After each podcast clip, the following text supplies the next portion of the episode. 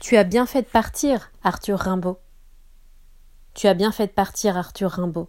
Tes dix-huit ans réfractaires à l'amitié, à la malveillance, à la sottise des poètes de Paris, ainsi qu'au ronronnement d'abeilles stériles de ta famille ardennaise un peu folle, tu as bien fait de les éparpiller au vent du large, de les jeter sous le couteau de leur précoce guillotine.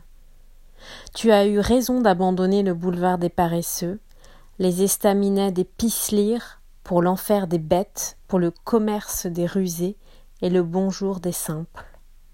Cet élan absurde du corps et de l'âme, ce boulet de canon qui atteint sa cible en la faisant éclater, oui, c'est bien là la vie d'un homme. On ne peut pas, au sortir de l'enfance, indéfiniment étrangler son prochain. Si les volcans changent peu de place, leur lave parcourt le grand vide du monde et lui apporte des vertus qui chantent dans ses plaies. Tu as bien fait partir, Arthur Rimbaud. Nous sommes quelques-uns à croire, sans preuve, le bonheur possible avec toi. C'était un nouvel épisode de Poévie, dire la poésie. Vous pouvez vous abonner à Poévie, dire la poésie sur les plateformes de podcast.